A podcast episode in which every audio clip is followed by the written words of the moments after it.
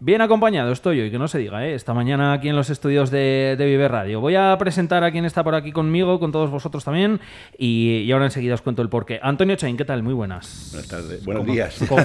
¿cómo, estás? Bien, bien, bien.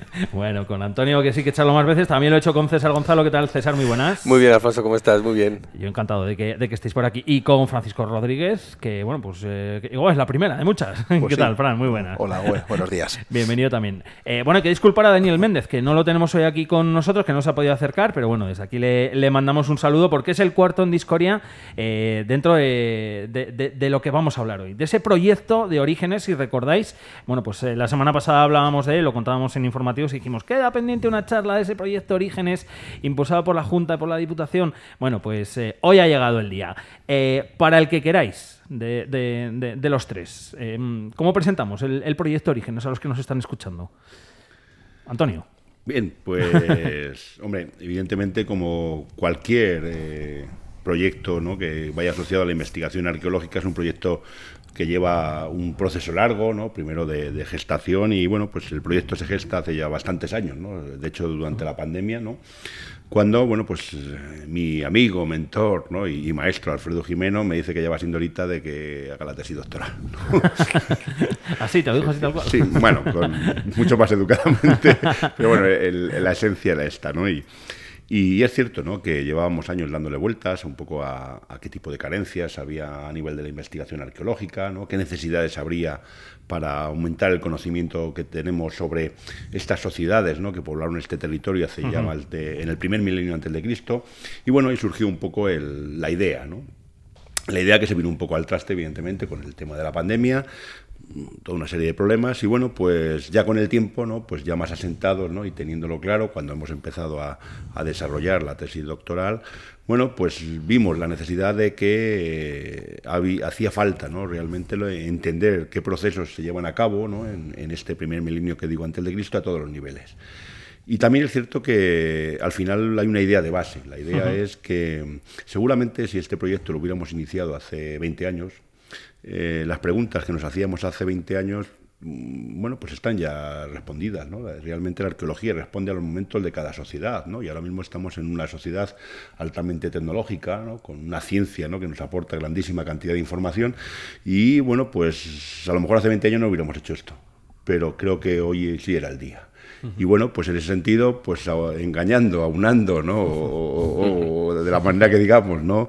A amigos, ¿no? y arqueólogos que vivimos la arqueología de una manera eh, claramente pasional, que quizás nuestros maestros han sido los que nos han eh, marcado ese camino ¿no? y nos han obligado a que nunca abandonemos.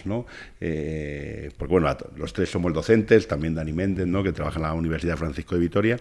Bueno, pues creímos que era el momento de dar el paso y de buscar apoyos para poder llevar a cabo esta iniciativa. Una iniciativa que va realmente de realizar estudios, primero a un nivel micro, es decir, entendemos que si no puedes ir a, lo, a la tierra, a la materialidad ¿no? de lo que es el propio yacimiento, ¿no? sacar la información, eh, no te va a permitir luego eh, hacer zoomnes mucho más ah, amplios ¿no? para, para poder interpretar todo ese registro arqueológico. Y bueno, pues eh, hablamos ¿no? con los técnicos de la Diputación, con la Junta de Castilla y León, a los cuales evidentemente le estamos eh, altamente agradecidos.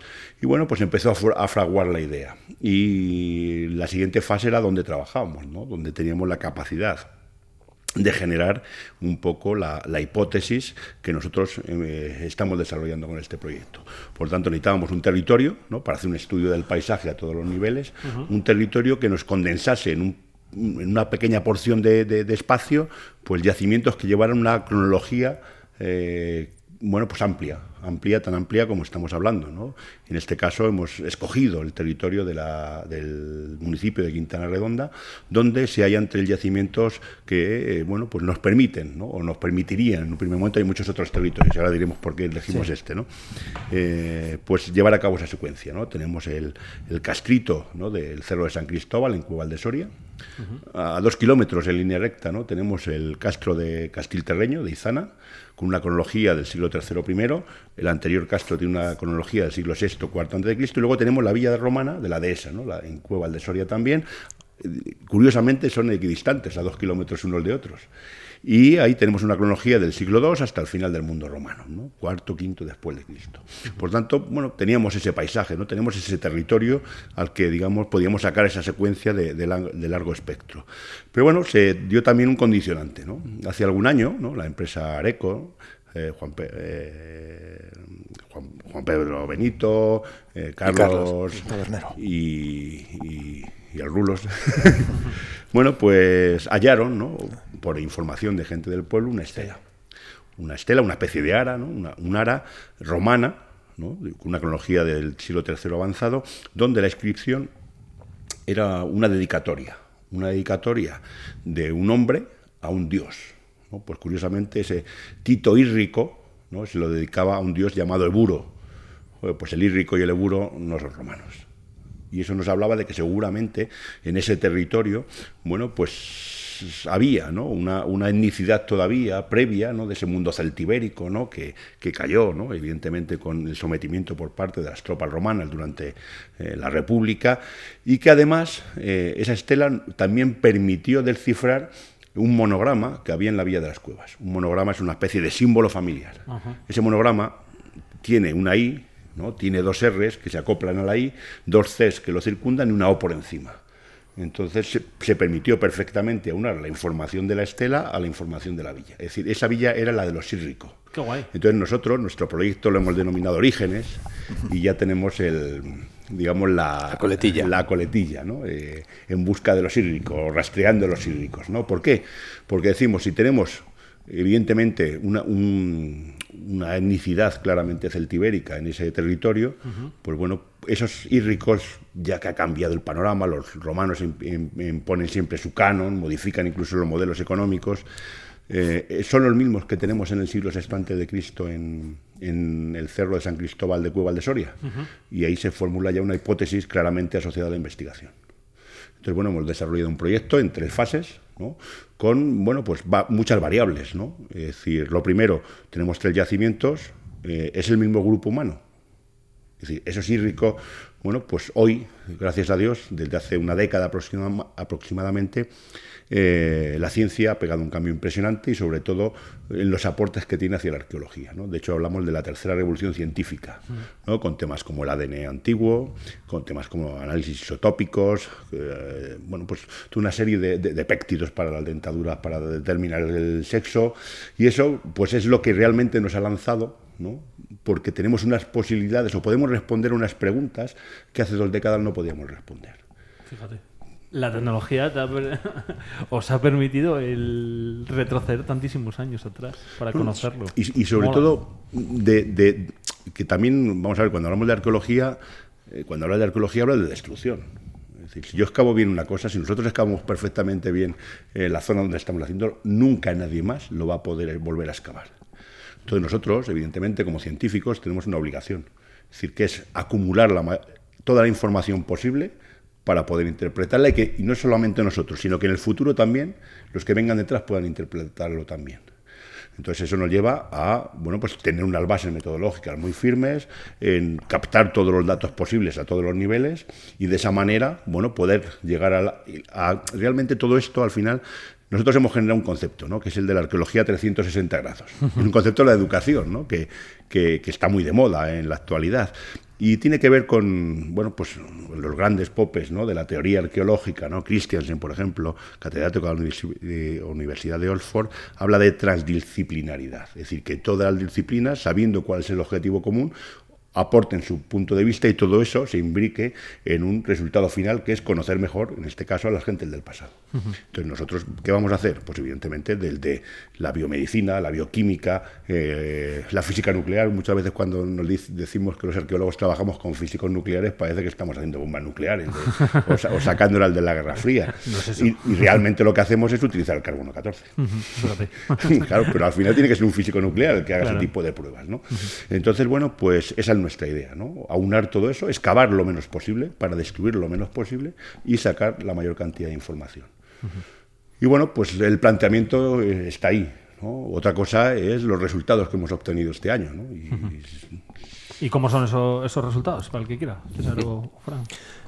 Pues los resultados son espectaculares. Ten en cuenta que a la hora de excavar eh, también hay una metodología y teníamos un cerro pues muy amplio en el cual teníamos que hacer unas catas pequeñitas que empezábamos de dos por dos metros y a ver qué salía.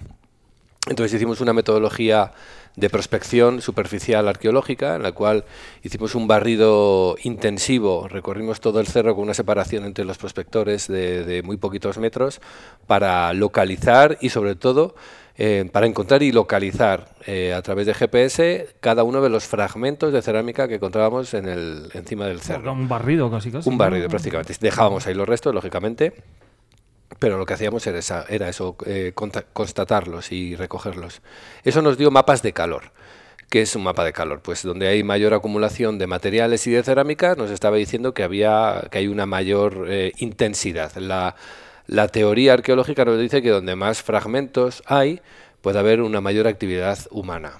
Sí que es cierto que teníamos eh, condicionantes, esto no es así del todo, porque también hay zonas de laderas en las cuales también veíamos una acumulación enorme de material, pero claro, la zona de ladera, ten en cuenta que son yacimientos muy antiguos, tiene muchos, muchos siglos, y la lluvia, eh, la propia caída de los materiales, pues se van acumulando en esas zonas de laderas quitando estos condicionantes, porque bueno, también un poco es lo que decía Antonio, somos arqueólogos que llevamos muchos años aquí en Soria, también la experiencia es un grado en este sentido, tenemos la suerte de no depender nuestras vidas de, la arqueología exclusivamente, pero sí que tenemos ya como mucha, no sé, mucha experiencia ¿no? en, este, en este ámbito y sí que nos dice que, esos materiales había que desecharlos por, por estos condicionantes. Esos mapas de calores nos dieron varias zonas, eh, pero fíjate, también es un poco la eh, la casualidad también, ¿no? Los dos primeros sondeos que hicimos fueron negativos. Enseguida encontramos la roca natural, no, dio ningún tipo de estructura. Lo que sí eh, queríamos encontrar eran estructuras habitacionales del tipo que fuera, si son viviendas mejor, lógicamente. Eh, los dos primeros no te digo nada, pero el tercero sí. El tercero hicimos una cata un poquito más amplia, además, de 4x4. Nos, nos aproximamos a la zona de la actual ermita. Eh, de los Santos Mártires, que está, que está muy cerquita, nada, está a unos 8 o 10 metros de, la ermita, y ahí sí, ahí sí que empezamos a, encontrar ya muchísima más potencia del terreno, nos llamaba la atención la poquita potencia que había en las dos catas anteriores, en torno a 30 centímetros 40 ya encontramos la roca natural, algo, algo extraño que también nos, nos va a permitir sacar conclusiones, también nos va a permitir sacar conclusiones. Y empezamos a, encontrar una estratigrafía diferente y enseguida aparecieron los primeros restos, los primeros muros. Estos muros lo que nos permitió fue eh, primero identificar e interpretar si estábamos en el interior o en el exterior de la vivienda, porque te encuentras un muro, no sabes si es dentro o fuera, claro, tienes que seguir ampliando, claro, pero no, no podemos excavar los muros, tenemos que hacer ampliaciones, eh, ampliaciones con una lógica y con, una, y con un sentido. ¿no? Y bueno, las distintas ampliaciones sí que nos permitieron eh, localizar ya el interior de una vivienda. Eh, una vivienda que podemos identificar que, bueno, mm, es una vivienda rectangular. Todavía no hemos llegado a las dimensiones exactas. Es bastante grande, pero todavía no, no hemos llegado a las dimensiones exactas de la vivienda. Y fuimos excavándola poco a poco, como estratigráficamente, claro. Eh, y cuando llegamos ya a los niveles del suelo, que pensábamos que eran los suelos, el suelo de esa vivienda, pues nos apareció los restos de otra vivienda anterior, posiblemente eh, circular, con unos muros de adobe. la primera vivienda que apareció eran con muros de piedra, con una mampostería pues muy burda, eh, a hueso, sin ningún tipo de argamasa, y, debajo, debajo del suelo, pues nos apareció otro, otra estructura circular de una, de, una cabaña con, eh, con restos de adobe anterior, que ahí nos hemos quedado, claro, todavía no hemos encontrado. Ese es el momento en el que. este es el momento en el que estamos, sí. el momento en el que estamos. Eh, yo me pongo a pensar, digo, vale, aquí los cuatro, los cuatro arqueólogos. Eh, en el momento en el que encuentras una casa, Fran, ¿esto cómo va? dices, ojo, ¿qué le hemos dado? ¿No? Pues en principio sí. Fran decía, esto no es, un muro. Entonces, sí, yo soy el que menos me creo las cosas, nada más verlas, pero necesito más, más Necesitas seguir. sí, en el momento que encuentras una casa, pues era lo que, lo que tratábamos de encontrar, algún, algún lugar de mm, habitacional, pues para encontrar los, pues, los restos domésticos que ahí suelen quedar. También es importante las dos catas negativas y no encontrar nada. Exacto, ¿eh? ¿ves? No se puede Claro, hacer. Eso, eso lo sabéis vosotros, por eso a mí me mola hablar con vosotros. Porque, claro, igual yo lo pienso y digo, vale, no hay nada, claro. chimpún. Tú puedes hacer a, un- ot- a otro lado, pero vosotros saquéis conclusiones. Puedes hacer un titular, arqueólogo no encuentra nada. Y eso, evidentemente, esto no da para ninguna, ninguna conversación, ninguna charla, pero es importante porque así documentamos que toda la superficie del supuesto castro, la superficie que estaba amurallada, lo que está en el poblado, pues no toda estaba construida. No sabemos si había un grupito de casas en un lugar del castro, si estaban algún- dispersas entre la, la superficie que delimita la muralla. Entonces es importante ya documentar que no todo está construido. Ni siquiera los sitios donde mayor mm, densidad de material nos salía, como, como ha explicado César. Entonces también es importante incluso no encontrar nada. Es verdad. Y en el momento que encuentras una casa, pues sí, obviamente lo que tenemos es los restos cada vez con, con- con mucha mayor entidad, porque en una casa encontramos mm, pues, los restos de- del, del- del día a día, los restos de la, de la cotidianidad, en principio, en principio. Porque también alguna cosa que tenemos que interpretar es si lo que estamos encontrando es un, pues una, una casa abandonada y dejaron sus trastos o, o- o si pasó algo. Si el abandono fue por algún episodio catastrófico o por algún episodio violento. Todas esas cosas también importantes y tenemos que interpretar. Pero sí que encontramos, pues evidentemente, restos de, de material doméstico, restos de fauna, restos de mm, utensilios de muy diverso tipo. Sobre todo abundan las cerámicas. Abundan las cerámicas porque eh, esos era donde, donde tenían su comida. También el tipo de cerámicas es importante. Si son más platos, fuentes que nos hablan de algún tipo de dieta con pues de sólidos, o si son cuencos, pues podemos imaginar que igual son o, líquidos, o, algo, o gachas, papillas, cosas de ese tipo. Entonces también es muy diferente. ¿Y qué es lo que estamos encontrando? Muchos más cuencos que, por ejemplo, mm, platos o, fuentes. Eh, y una de las cosas más curiosas y más, más relevantes que hemos encontrado fueron unas grandes pesas, enormes, de, más de dos kilos de peso, dos, tres kilos de peso, con unos orificios que en la parte superior, algunos incluso una, un doble orificio y algunos incluso cuádruple por la parte de arriba también, que interpretamos que son tensores para, para tener algo mm, colgado, para sujetar algo. Eh, y pensamos que son pues parte de la, de los, para sujetar la techumbre. Qué guay. Entonces son cosas que eso nos da para pensar que la techumbre había que tenerla sujeta, la techumbre no pesaba mucho porque necesitaban aquello para sujetarla. Toda la lógica que fuera una techumbre de, de vegetal, entramado vegetal, probablemente paja de centeno o algún tipo así de ese, de ese, de ese tipo de materiales. Entonces, claro, te da cualquier cosa que encuentras da pie a, a interpretar, pero de los materiales todavía están, estamos en estudio. Estamos, en todavía en la labor de, de, de lavar, de inventariar, de estudiar, de pegar cerámicas. Ahora tenemos buen trabajo. Claro. Sí que es importante decir que, mm, el otro día lo comentábamos, casi todas las cosas que se pueden encontrar en un castro de ese tipo, pues prácticamente las hemos encontrado.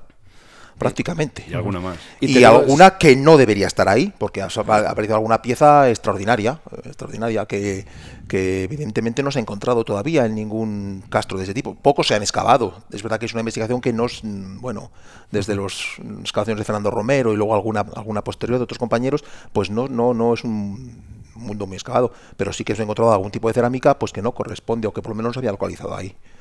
Y más, y más respuestas, porque esta casa que te, que te decimos, la primera casa, se quema, se incendia. Hay un nivel de incendio brutal. Brutal. Por eso es parte también de que no haya quedado prácticamente nada de la cubierta, salvo esta acumulación de 17 pesas que les hemos llamado fantasmitas, porque tienen la, la silueta es muy Sí, parecida, tienen los dos ojitos y Ah, qué bueno. sí, es, es una es un poco el logo el logotipo de, Sí, del también es, proyecto. lo que, Sí, sí, sí, es es lo que ha dado pie al logotipo. Era- Sí, y sí, además sí. que son unas pesas mm, diferentes, no son, creemos que no son pesas de telares, porque son demasiado grandes. Además 17, eso pesa mucho para soportar algún tipo de telar. Puede, puedan- puede ser que vayamos en esa cubierta, pero el caso es que se incendia. Hay un nivel de cenizas bastante potente, bastante considerable, con carbones y demás. ¿Y por qué lo incendia? Es lo que decía Fran. Eh, no sabemos si es intencionado, si alguien lo destruye. eh, bueno, vamos, vamos a ver qué es lo que sucede. Afortunadamente, eh, aquí no, no quedaron las, sor- las sorpresas, es decir, teníamos esta secuencia de ocupación, una, pensamos que, bueno, eh, podemos tener una casa un poquito más moderna, una casa más antigua que es la circular, que es a la que tenemos que, que excavar. Nos apareció un hogar, un hogar es el- aquella zona de la casa donde, donde se hace fuego, donde se cocina, Eh, tiene un suelo preparado de, mm, eh, de terracota, de tierra apisonada, de arcilla, con alguna piedra además. Y tenían morillos, es decir, una estructura para sujetar pues las cazuelas o Las eh, los cazos, las parrillas. Y eso lo hemos encontrado. También tenemos el hogar mm, de esa casa, mm, muchísima cerámica, con lo que ha dicho Fran, cuenquitos, cuenquitos para ser colgados, porque apenas tienen eh, un, un, culo, es decir, una, un fondo donde apoyarse. Tenemos grandes vasijas, que nos estamos volviendo locos con tanta vasija que tenemos, con piezas enormes, que estamos ahí eh, pegándolas y, y viendo cómo, cómo casan. Eh, pero también nos, nos, deparó alguna sorpresita, alguna sorpresita también posterior. Que, sí. sí. bueno, pues realmente, es decir, sabemos que es un, yacimiento ¿no? que ha sido bastante alterado por labores de clandestinos, furtivos, es decir, delincuentes, ¿no? como, como ha pasado recientemente en, el, en Barahona, ¿no?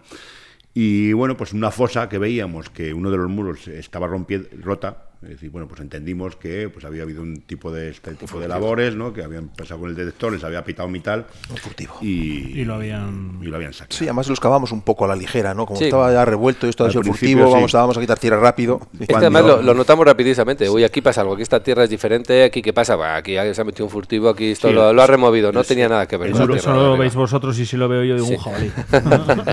Pero un jabalí grande. Muy grande. y bueno, curiosamente eh, apareció una moneda tardorromana una moneda del emperador Constancio II, que se cifra en torno al 352-354 después de Cristo, y justo debajo de la moneda aparecieron los restos de dos inhumaciones, es decir, dos enterramientos ¿no? orientados hacia el oeste, ¿no? probablemente un individuo joven, ¿no? nosotros, bueno, pues eh, bueno, es difícil, ¿no? Ahí la ciencia nos dirá cuáles son realmente el, sexo, ¿no? Eh, la edad y la filiación, pero bueno, eh, nos permitía, ¿no? Lo primero, eh, empezar a, a, digamos, a ir cubriendo esos, esos digamos, eh, tips ¿no? que nos habíamos puesto en la investigación, es decir, ya tenemos eh, dos individuos a los cuales podemos hacer ADN. Si veis un poco las fotos, veréis a César con un buzo que parece que, está, que está, en la NASA ¿no? sacando radiación nuclear. Evidentemente, los tipos de analítica de ADN, es decir, el ADN es un, componente que se pierde con el largo del tiempo.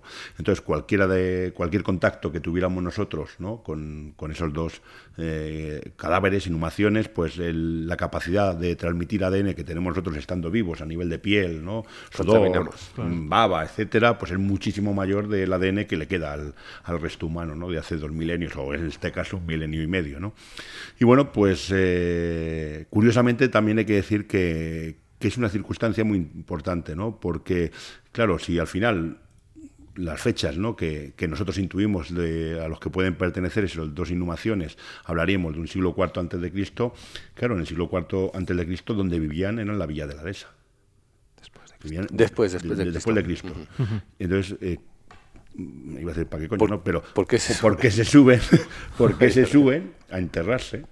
¿No? en el siglo IV a, un yacimiento del siglo VI que fue abandonado en el siglo IV antes de Cristo. Casi 800 años antes. Claro, es decir, que estamos seguramente hablando de la capacidad de memoria que tiene el paisaje y el territorio.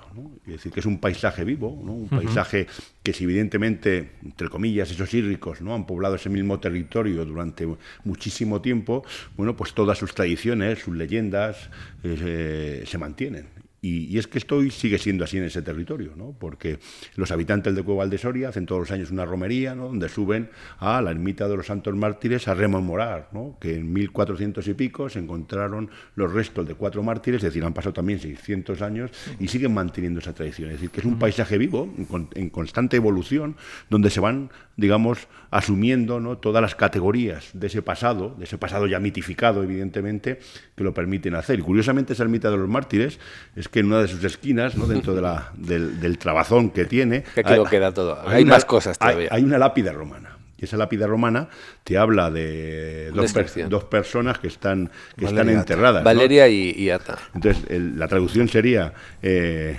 Valeria Titulia, ¿no? de no saben los años de edad, a Valeria Ata, de 12 años, a su madre y a su hermana, haciendo un curabit, ¿no? Eh, cuidó de hacerla. Es decir, que hay una lápida de una hija que se la dedica a su hermana y a su madre muertas. Y nosotros, cuando hemos visto un poco los muertos, tenemos una niña o un niño. ¿Son esos? Una persona. Puede, no, puede. no, Bueno, no. Eso es lo que tiene que decirnos Buah, la ya me ciencia. en serio. Esto, eh, Bueno, esto- esto- Estoy escuchando es como si fuese una peli, te lo Esto juro. te lo contamos, pero, ¿eh? no- Pero no de, de- no de ciencia ficción, ¿eh? En absoluto. Yo, eh, eh, además es que os estoy escuchando y estoy pensando para mis adentros. Yo creo que en otra vida he sido o, ten- o ten- o tengo que ser arqueólogo. Porque me mola, porque me mola, me mola un montón el tema. Y al final pienso y digo, jolín, estáis como construyendo, reconstruyendo la historia, que vale, que al final sí eso es así, pero a la vez haciendo un puzzle, no sé. Sí. Es- Sí, bueno, la ciencia es al final la que nos, lo- nos va a determinar todo lo que hablemos. Evidentemente, Exacto. si tenemos dos individuos, tenemos hacemos análisis genético, eh, ahí va- se va a ver la afiliación por el análisis. Eso, la ciencia, de- no yo, que he saltado enseguida. No, pero bueno, es, es decir, son, es decir, son informaciones que tienes en el territorio, en el paisaje, y, y que, bueno, pues tienes que tener esa capacidad de análisis, que puede servir como una hipótesis a confirmar, pues lo veremos. Si esto no hay, ahí no hay ningún fallo. Es No, decir, no, no, el. ADN mitocondrial no van a decir, si Sí. Son madre e hija. Si son marido y mujer, no. Claro, pero son madre e hija, sí. Si una de ellas tiene 14 años, porque una muere a los 14 O 12 años, años. o más o menos 12, 12 14 años, más o menos te, va, te lo va a decir la, la analítica, es que nosotros vamos a lanzar la bomba. Vamos a decir, aquí tenemos eh, A Valeria. a Valeria y Claro. aquí están, aquí están. Ya, Cuidado, que vamos, Ata, me he tirado Ata- yo sin ADN. Ata, Ata es también un nombre celtibérico. Sí. Entonces, claro, bueno, pues, pues bueno, pues, Os, os- no, eh, tenéis hilos, ¿eh? Hay muchos, que, muchos, muchos. y esto es solo el inicio, evidentemente, bueno, pues, pues creo, ¿no? Que al fin y al cabo, ¿no? Pues tenemos un proyecto muy bonito, ¿no? Por delante, un proyecto que va a ocupar Muy gran guay. parte de nuestra vida, ¿no? En los próximos años, si, si todo va bien, y, y de nuestro tiempo y del tiempo de nuestras familias. Bueno, pues nuestras hijas cotidianamente vienen al laboratorio de prehistoria que tenemos montado y nos ayudan a, a pegar Sí, piezas. sí, ya han pegado más en la cerámica, sí. Pero bueno, Sí, ¿no? eh, quizás el- es la manera, ¿no? De, y esto es un poco Hmm. reflexión, ¿no? De, de- de lo que hablamos un poco también con el, con el tema de- del furtivismo, ¿no? De los delincuentes del patrimonio. Es que lo que no conocemos no lo podemos proteger. Exacto. Y eso creo que es una obligación moral que debemos, y nosotros la hemos adquirido, evidentemente, en- para el tema de Cueva de Soria, para este proyecto, de enseñar a valorar a, a las gentes del territorio el valor real que tiene su patrimonio. Porque solo de este modo, la, es decir, la gente puede detectar, ¿no? Cuando va alguien al alto del castil, como nos han dicho 80 veces, que "Ah, hemos visto 80 veces gente con detectores. Pues ya verás como la siguiente vez que vean a alguien con detectores, Sí. llaman a Seprona. Sí, y eso lo que nos va a ayudar es a proteger nuestro patrimonio, porque lo que decía antes, lo que no conocemos es imposible que lo defendamos, porque no lo podemos valorar. Claro. No tiene valor para nosotros. En el momento que empieza a tener valor, pues evidentemente esto acrecenta nuestro interés y aparte, bueno, pues lo, lo protegemos de manera directa. Tú vete a agarrar ¿no? y, y que vean a alguno dando una vuelta con un objetito por- con un detector. Bueno, pues no sé si llamaría a la Guardia Civil, pero deja de utilizar el, detector seguramente, ¿no? Voy a decir lo mismo, ya no se le da tiempo a llamar. no, no, es broma, pero vamos, que, que sí, Hay que en mucho cualquier cazador. caso eh, se ve, eso se ve, yo creo que... Yo creo que es una labor Y al que- final, bueno, pues, pero, pero eso, que, eso que no es cuestión ni de que se consiga de la noche a la mañana, al final, eh, bueno, pues se consigue, entre otras cosas, gracias a, a- a proyectos como los que estáis haciendo, dando a conocer y descubriendo precisamente lo que, lo que no se conoce, ¿no? Para poder protegerlo también. Sí, y luego evidentemente todo tiene una, una, una, una siguiente, ¿no? Eh, un siguiente paso. Es decir, eh, la ciencia, evidentemente, nosotros el conocimiento que adquiramos en estos años, al final eh, seguramente estamos trabajando en un porcentaje muy elevado con dinero público. Y al final, si el dinero público tiene que revertir a la sociedad. Y la manera que tenemos nosotros de que revierta a la sociedad es mostrando nuestro conocimiento, exponiéndolo de la manera más sencilla y entendible. Y bueno, en este caso, ¿no? Tenemos una herramienta que, que para este territorio es esencial, ¿no? Y que gracias a la Diputación ha puesto a nuestra entera disposición, que es la Villa de la Dehesa de las Cuevas, con todo su museo, su capacidad expositiva, etcétera. Entonces, bueno, pues en un futuro toda esa información, bueno, hemos empezado, de hecho, a, a generar sinergias ya en este sentido, ¿no? Con la Universidad Francisco de Vitoria, ¿no? Donde nuestro socio, ¿no? Dani Méndez, es profesor allí, y bueno, pues han generado un proyecto ya, ah, bueno, pues si vamos a hacer prácticas, han pensado, vamos a hacerla con, bueno, pues que realmente sirva para algo, ¿no? Y Claro, ya estamos empezando ya a está, plantear eh, a, a hacer un museo virtual, ¿no? Juntando a la gente de humanidades con la de videojuegos, para que te hagas la idea. Qué guay. El decir, Claro, es que hay que utilizar también un poco la- el siglo en el que estamos, el año en el que estamos. Tenemos que, que- que mostrarlo con las tecnologías del siglo XXI mm, directamente. O sea, lo que decía Antonio, lo que decía Fran, eh, hace muchísimos años que no se excava a nivel de investigación. Porque a nivel, a nivel de gestión, de gestión de empresa o a gestión de intervenciones de urgencia, que es lo que normalmente hay, eh, pues hay- sí que hay, hay intervenciones, pero a- proyectos como este hay muy pocos. Hay realmente poquitos. Y, y sobre todo que se hayan metido en este ámbito cultural de, de la primera del hierro, incluso bronce, bronce final, ¿no? Eh, bronce medio final. Pues Y menos donde hay- todavía. donde hay administraciones menos todavía. que hayan apostado, como la Diputación, ¿no? por un proyecto he pensado- lo he de- pensado de, yo antes de también, Nuestro, de- de nuestro cariz, ¿no? que de- desde el primer momento quedaron plenamente enamorados. ¿no? Sí, la verdad que con el- los técnicos de Diputación ha sido una, una gozada. la vicepresidenta, etcétera. Bueno, pues Sí. Y la, y Yolanda y Quique, la verdad es que están encantados con el proyecto. Nosotros nos sentimos totalmente respaldados, que eso es esencial también. Y sobre todo, eh, lo que decía Antonio, esto es un proyecto eh, a medio plazo, no es a corto plazo, porque bueno, hemos empezado a intervenir en un yacimiento que en un principio teníamos previsto, ilusos de nosotros, eh, dos semanas de trabajo de campo exclusivo. Ha, ha dicho Se convirtieron rato, en- tenemos paños. ¿no? En prácticamente dos meses de trabajo, porque si, nos, de- si nos dejan dinero tendremos para años. Sí. Pero que teníamos pensado eso, intervenir eh, este año en el Cerro de San Cristóbal, el año que viene en Izana, en, en Castilterreño, pero no, el año que viene Claro, vamos a seguir poco. interviniendo porque todavía nos queda, Queda. mucho por sacar Poco y poco. nuevas sorpresas. O sea, el material es espectacular y queda Guay. mucho todavía. Por sacar y, y- y lo que está sacado ya. Tenemos muchas Eso es lo cosas. que está sacado. Porque lo que decía Antonio, o sea, nuestra labor como, o sea, que esto revierta a la sociedad, los tres somos docentes y la, la función didáctica de todo esto es una cosa que tenemos también muy muy presente en el proyecto. Eh, esto, pues, pues, claro, llevará, llevará a su vez, pues es un proyecto de, de didáctica, de difusión, en nuestros institutos lo primero y después pues, en ofrecer actividades didácticas bueno. de formación con los apoyos que tenemos que eso es fundamental para que vamos la sociedad y la gente lo conozca. ya hemos en, hecho, en sí. el pueblo la verdad es que la gente del pueblo ha sido también encantadora. La acogida que hemos tenido en el pueblo. Desde aquí quiero dar las gracias a toda la, a la gente de las cuevas porque porque la verdad es que vamos han sido súper amables con nosotros, nos han facilitado las cosas, nuestra relación con ellos cada vez es mejor y eso también se agradece cuando tienes que investigar. Ellos lo ven como una cosa que es su propia historia, su propia suya. cultura, Sí, que es suyo, mm, enseguida, positivo. que es lo que vamos y vamos están agradecidos a la labor que estamos haciendo allí y nosotros súper agradecidísimos a cómo nos tratan en el, en el pueblo. Hemos hecho ya una, una charla, es una conferencia, bueno, lleno a reventar, la gente fuera de los, del salón, además, Hombre. la gente de fuera de pie, o sea, que se agradece encima, o sea, haces una, una convocatoria, les vas a explicar lo que estás haciendo, porque además de que ellos eh, venían durante el verano eh, a ver el yacimiento, a ver cómo iba avanzando la excavación, bueno, pues se subían, la verdad que la subida, subir al cerro, bueno, pues no es fácil, no es fácil. A ver, a ver si en el camino. Requiere de, de un esfuerzo grande y bueno, ellos se subían, se subían y miraban un poco, pero, pero sobre todo eh, contarles una vez al final de la excavación, decimos, bueno, nosotros cuando terminemos la excavación os vamos a contar lo que hemos hecho porque básicamente una de las esencias del proyecto es que vosotros sepáis lo que estamos haciendo. Eso mola. Claro, y la verdad que estuvo un, un gran éxito, ellos están encantados y bueno, pues el año que viene les contaremos lo que, lo que vayamos a sacar el verano que viene. la Season 2, la parte 2. Sí, bueno, el, el año que viene el proyecto tenemos varias varias posibilidades, ¿no? Evidentemente tenemos que terminar ¿no? lo, lo que estamos haciendo y mantener claramente cuál es la línea ¿no? que tiene que seguir nuestra investigación. Porque una vez que empiezas a excavar se te abren muchas otras Claro, posibilidades. Ya tenemos una casa, joder, pues podríamos meternos en la urbanística del... No, es lo que decías tú, que eh, Marco, nuevas, Claro. nuevas, las viejas preguntas se hacen con nuevas respuestas, pero ya te generas nuevas preguntas otra vez. Claro. Lo que pasa es que igual me equivoco, pero eh, lo, lo vuestro es un mundo en el que igual vais con una idea y empiezan a surgir otras sobre la marcha. Hombre, claro, claro, claro, totalmente. Pues es que tú cuando empiezas a bajar, no sabe lo que va a haber debajo, Por no supuesto, sabe lo que hay. Entonces, por supuesto. empiezas a dar respuestas según vas y, luego escucha y con discusiones aquí. y es ¿eh? lo bonito y preguntas. Sí, sí, Pues sí. a mí me parece esto, a mí no me parece esto, va- abre un poco más aquí, espérate, no lo de espérate. O sea, eh, la verdad es que el, Oye, que- el proceso la de excavación. intrahistoria. Que sois cuatro. Pa- para, para- para otro día que os hemos preguntado a ver cómo os ponéis de acuerdo, porque eh, como haya dos y dos, ojo. Excavando, son los juegos excavando, Sí, excavando al y final- viendo. O sea, al final y al cabo todo no es hacer verdad, es verdad. planteamientos sin ninguna base. Entonces, dudamos, vamos a ver la base. Claro. Vamos a ver, a excavar, si a excavar, si interpretar. una buena metodología no, no hay Claro. problema. Es decir, la, Claro, la, eso la- está. la- la solución de todo está en la metodología. Y lo que no sabes, pues dices, esto no sé interpretarlo. Pues voy a buscar en bibliografías, en cosas, en- y a seguir excavando más. Claro.